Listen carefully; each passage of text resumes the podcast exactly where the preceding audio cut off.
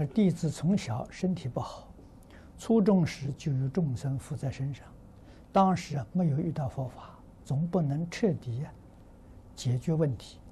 他说我现在不管到什么地方，啊，总会遇到众生附身。为什么许多身体不好的人，甚至于到死都没有众生附身？难道别人没有冤亲债主吗？冤亲债主，从理上讲，人人都有，哪个人没有啊？好，过去今生，啊，跟多少人呢都结过怨，啊，但是如果那个怨呢？不是很重，啊，不是很严重的，大概都不会呀附身。啊，你要晓得，那个附身的灵鬼，他跟你有怨恨，他怨恨的人还多了。他一生当中生世世，难道就是你一个怨恨的人？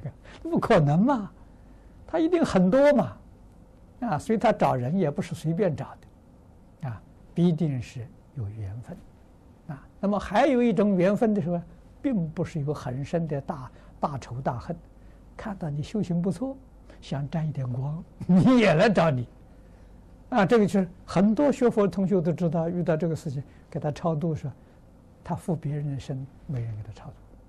哎，他附你，你给他超度，啊，你你给他诵经，给他回向，他就得利益。啊，所以有很多很多种啊，不是一类呀。啊，这个我们都得要搞清楚，啊，所以凡是附身，我们并不会把它看作是一桩坏事情，啊，我们可以邀请他了，来给我们一些共修，啊，我们修行好的时候，请他当我们的护法，